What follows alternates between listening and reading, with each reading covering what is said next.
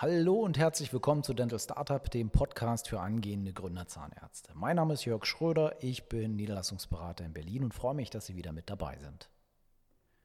Der Gründerzahnarzt von heute muss auch ein Stück weit betriebswirtschaftliche Kenntnisse vorweisen, das ist, denke ich, klar. Ähm, dass einem das Geld nur so in die Taschen fliegt, die Zeiten sind lange vorbei. Dementsprechend ähm, möchte ich mich in dieser Folge mit einigen grundlegenden Kenntnissen befassen. Welche Fragen könnten sich nun stellen? Ja, wie groß dimensioniere ich mein Gründungsvorhaben zum Beispiel? Entwickeln sich meine Praxiseinnahmen planmäßig? Liegen meine Kosten im Branchenschnitt? Was hat mich denn eigentlich eine Behandlungsstunde gekostet? Wie viel habe ich denn dem gegenüberstehend eingenommen? Gelingt es mir, meine strategische Ausrichtung der Praxis tatsächlich so zu gestalten, wie ich das gern möchte? Und was bleibt am Monatsende nach all meinen Maßnahmen tatsächlich übrig?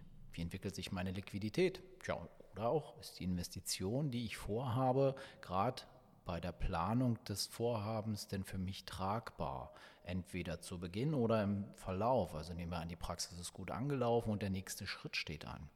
Wenn man es ganz konkret machen will, rechnet sich ein Zerek gleich zu Beginn für mich oder sollte ich damit noch einen Moment warten? All das sind betriebswirtschaftliche Fragen, die man zahlentechnisch errechnen kann und in diesen Themen möchte ich mich bewegen. Im Fokus über all Ihren künftigen Entscheidungen steht eine sich mit dem Schritt in die Selbstständigkeit neu ausrichtende Formel. Ähm, wenn Sie die aus dieser Folge mitnehmen, dann ist äh, schon viel gewonnen. Sie kennen ja aktuell Ihre Kalkulation. Sie sind momentan noch angestellter Zahnarzt, angestellte Zahnärztin. Wie rechnet sich denn Ihr Wirtschaft denn aktuell? Sie haben mit Ihrem Arbeitgeber ein Bruttoentgelt verhandelt. Ähm, von diesem Brutto, und da klammern wir jetzt mal aus, ob wir da eine Umsatzbeteiligung draufrechnen wollen oder nicht, gehen sogenannte Lohnnebenkosten und Steuern ab und am Ende des Tages bekommen Sie Ihr Nettoeinkommen auf das Gehaltskonto überwiesen. Das ist Ihre bisherige Folge. Brutto minus Lohnnebenkosten gleich Netto und von dem Netto bestreiten Sie dann Ihren Lebensunterhalt.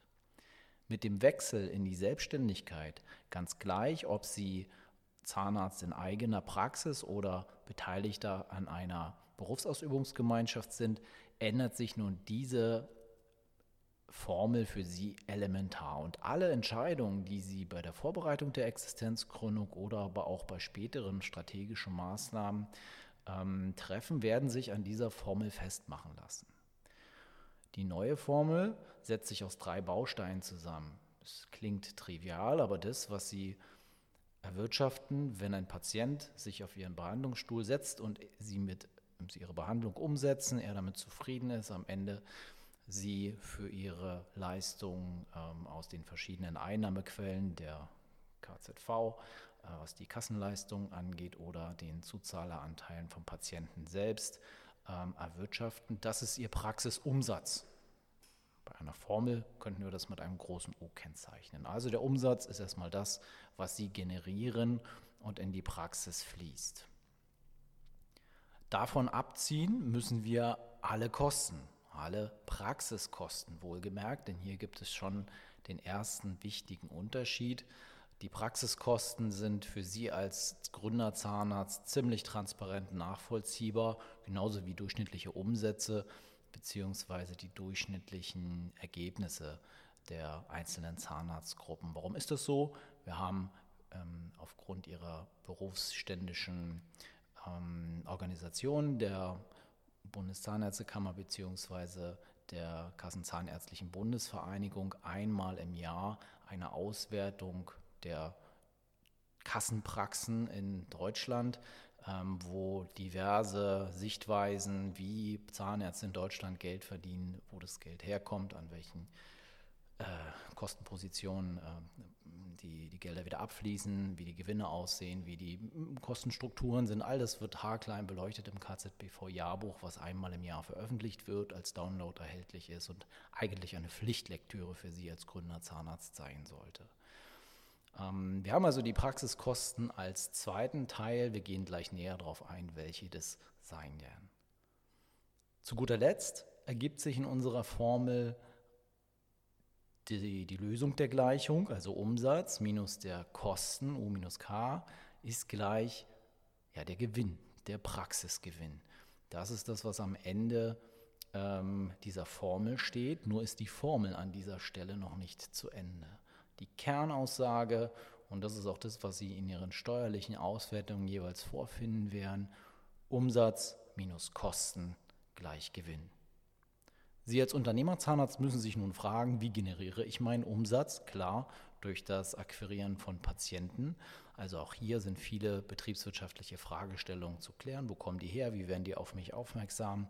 Welche Aufwendungen habe ich denn, um auf mich aufmerksam zu machen? Und zweitens äh, ist die zweite große Stellschraube ja ihr Kostenapparat. Dort haben wir viele fixe Positionen, an denen wir wenig drehen können, die sogenannten Fixkosten der Praxis, also unveränderliche, auf lange Sicht unveränderliche Kosten. Ein Beispiel dafür wäre die Praxismiete oder aber auch große Teile der Personalkosten, fixe Gebühren ähm, und Ausgaben für den Praxisbetrieb. Das sind unveränderliche fixe Kosten. Darüber hinaus gibt es die sogenannten variablen Kosten. Diese Kosten sind davon abhängig, wie erfolgreich Ihre Praxis wirkt, wie viele Patienten Sie behandeln, wie lang die Öffnungszeiten der Praxis äh, dastehen, wie viele Materialien Sie verbrauchen. Da haben wir schon ein so ein Thema. Ähm, das Verbrauchsmaterial ist einer der variablen Kosten. Aber es können auch Teile der Lohnkosten sein, wenn es nämlich ähm, Mitarbeiter gibt, die ja, umsatzbezogen vergütet werden, dann haben wir hier sicherlich auch noch einen Teil der variablen Kosten enthalten. Und all die Dinge, die eben steigen, kostentechnisch steigen im Praxisbetrieb, je mehr Umsatz sie generieren, je erfolgreicher ihre Praxis wird. Doch gehen wir nochmal an der Stelle einen Schritt zurück und fassen die beiden wesentlichen Faktoren bisher zusammen. Wir haben auf der einen Seite den Umsatz, die sogenannten Betriebseinnahmen. Die da wären Einnahmen von den gesetzlichen Krankenversicherern, der äh, über die KZV und an sie weitergereicht. Hier ist es schon mal wichtig für die Zukunft zu eruieren, wann welche Zahlungen denn auf sie zukommen. Denn es ist nicht so, dass der Patient, der heute in Ihre Praxis kommt, sogleich zu einem Mittelzuverlust bei Ihnen führt, wenn es ein Kassenpatient ist und er überwiegend Kassenleistungen generiert. Zum anderen werden das die Zahlungsteile sein, die der Patient eben nicht von seiner Krankenkasse erstattet bekommt, sondern die er selbst ähm, bezahlen darf. Im Optimalfall über ein EC-Kartengerät gleich in ihre Praxis fließen, in ihre Praxiskasse fließen. Ähm, wir haben die ähm, Honorare, die möglicherweise ja, aus Gutachtertätigkeiten entstehen. Das haben einige äh, Zahnarztkollegen unter Ihnen ähm, wir haben sicherlich in der Einnahmensituation auch die Möglichkeit, dass sie sich von bestimmten Wirtschaftsgütern trennen und dadurch Mittel zufließen. Das ist aber dann sicherlich keine regelmäßige Einnahmetätigkeit.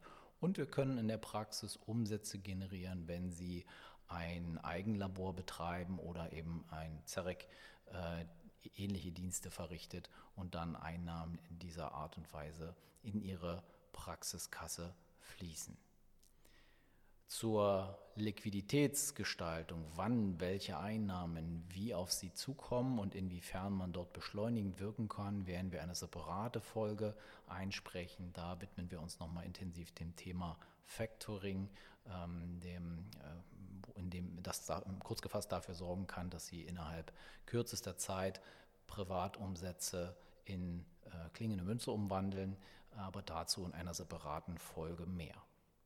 Auf der Seite der Betriebsausgaben, die wie gesagt sehr schön transparent und nachvollziehbar sich ein klein wenig in Abhängigkeit der Praxisstruktur und Praxisgröße unterscheiden, aber allen gemein ist, dass wir hier die größte Kostenposition in den Personalkosten wiederfinden.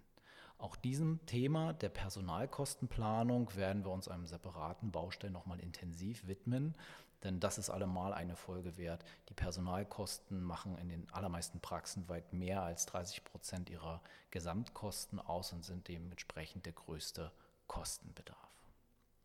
Darüber hinaus schließt sich die Praxismiete und alle Raumkosten an. Wir haben den Praxis- und Laborbedarf, die Fremdlaborpositionen, die aber in erster Linie ein durchlaufender Posten sind.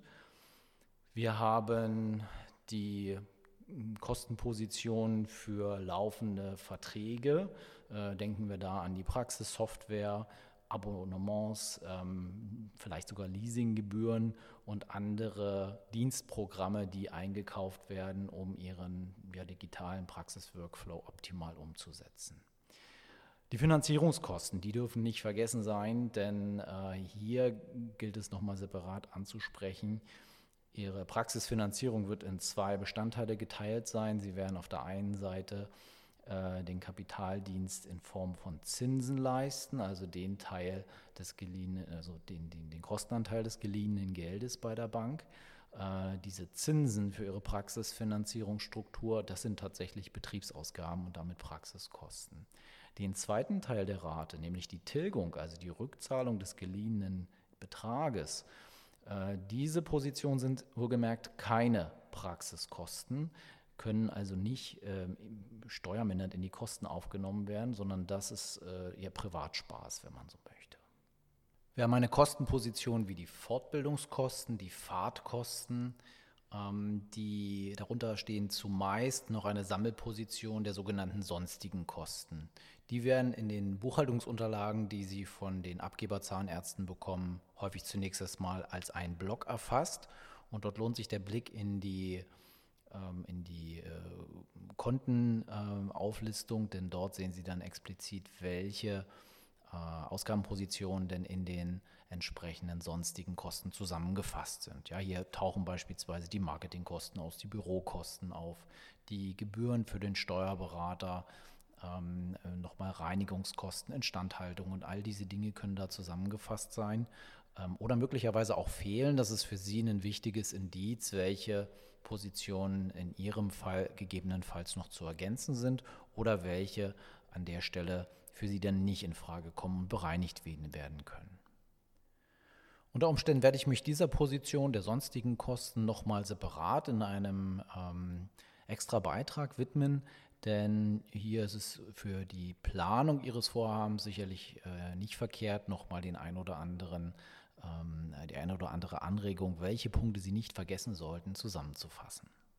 Ja, auf einen sehr wichtigen Punkt möchte ich unbedingt eingehen, äh, und das sind die sogenannten Abschreibungen.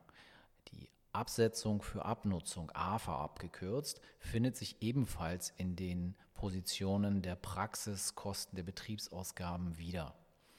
Nun muss man aber nochmal zurückgehen zu der besagten Gesamtunternehmerformel, damit man diesen Part genauer erklären kann. Die Gesamtunternehmerformel lautete ja U minus K gleich G, Umsatz minus Kosten gleich Gewinn. Und dieser Gewinn, ich sagte schon, das ist nicht das Ende der Formel. Was bedeutet der nun ganz genau? Diesen Gewinn melden Sie im Grunde genommen ähm, dem Finanzamt oder ihre Steuerberater dem Finanzamt und der ist letztlich maßgeblich als ein wesentlicher Baustein ihrer ähm, zu versteuernden Einnahmen als Unternehmerzahnarzt. Es gibt auch noch ein paar Abschläge, ganz klar, aber je höher der Gewinn, das kann man sich merken, umso höher ist die zu erwartende Steuerlast. Die Abschreibungen hingegen sind nun äh, wie folgt zu erklären. Stellen Sie sich vor, Sie erwerben eine gebrauchte Praxis, eine Alterspraxis und in Abstimmung mit Ihrem Ansprechpartner beim Dentaldepot ermitteln Sie einen Investitionsbedarf in Dentaltechnik, in einen Stuhl, in einen Röntgen, vielleicht in einen neuen Steri in Höhe von 200.000 Euro. Das ist nur mal beispielhaft zu sehen. Wahrscheinlich sind da auch zwei Stühle drin für die Konditionen.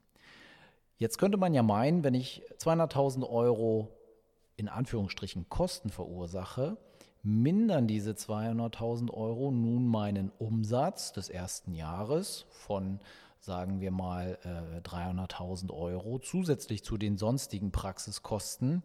Ähm, und man kann sich hier an der Stelle vielleicht mal die Eselsbrücke merken, dass ähm, eine Praxis ungefähr eine Umsatzrentabilität von, äh, also mindestens von 30 Prozent haben sollte.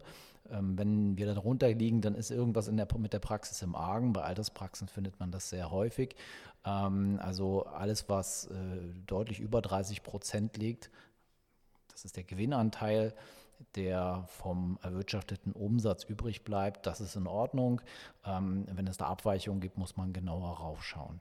Also wenn ich nun äh, von diesen 30 Prozent Kosten, die ich ohnehin habe, ähm, wenn ich dann nochmal meine Anschaffungskosten für die besagten dentalen Ausgaben im ersten Jahr gegenrechnen kann, dann lande ich möglicherweise bei einem satten Verlust, nicht bei einem Gewinn, sondern einem Verlust und muss für dieses Jahr keine Steuern zahlen. Das ist nicht im Sinne des Finanzamts, so kann man das vereinfacht sagen. Und so gibt es die Regelung, dass Investitionsgüter oberhalb einer Mindestgrößenordnung ähm, über die Zeit verteilt werden müssen. Im Einkommensteuergesetz haben wir dort entsprechende äh, Tabellen, wo wirklich so ziemlich jedes Wirtschaftsgut in ihrer Zahnarztpraxis ähm, beziffert ist und wo wir sehen, was äh, beispielsweise eine Dentaleinheit über 10 bzw. 8 Jahre abgeschrieben wird. Wir haben auch den Praxiskaufpreis, der als immaterieller Wert, ähm, der Teil, den den immateriellen Wert ausmacht, abgeschrieben wird.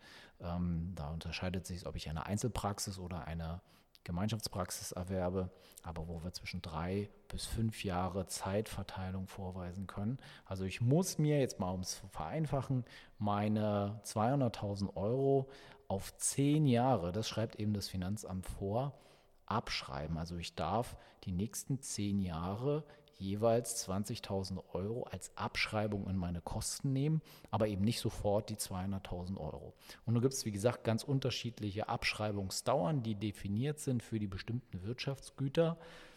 Die Faustregel sagt, man darf, also Mann, der Steuerberater wird es mit Ihnen besprechen, man darf diese Abschreibungsdauern strecken. Das geht in jedem Fall. Man darf sie nur nicht raffen. Also man kann jetzt nicht entscheiden, dass ein Wirtschaftsgut, was eigentlich über zehn Jahre abgeschrieben wird, dann doch schon äh, in, nur in, in, in, fünf Jahren äh, abgeschrieben wird und äh, dadurch der Kostenaufwand äh, verdoppelt wird. Das geht nicht.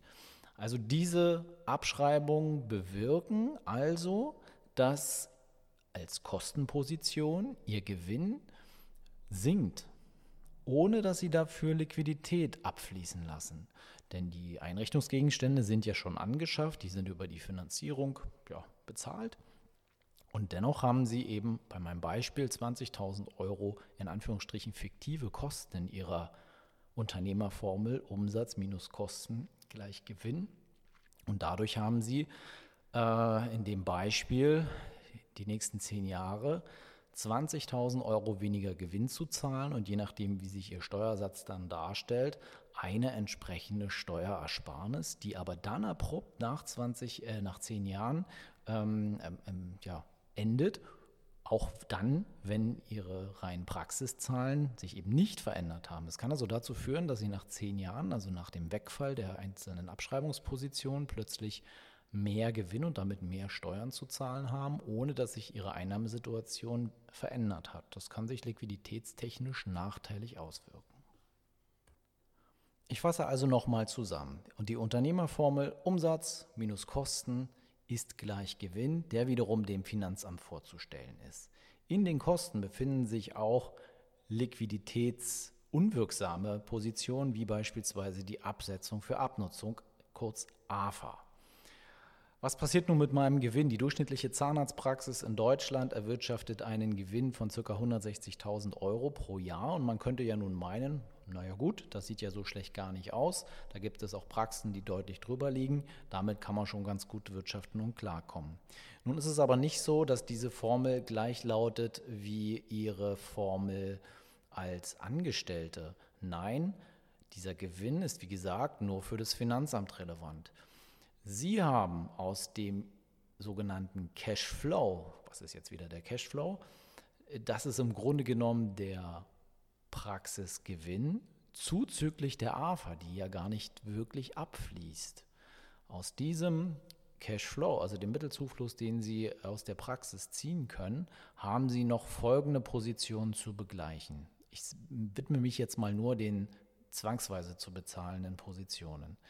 Das ist Erstens das Finanzamt.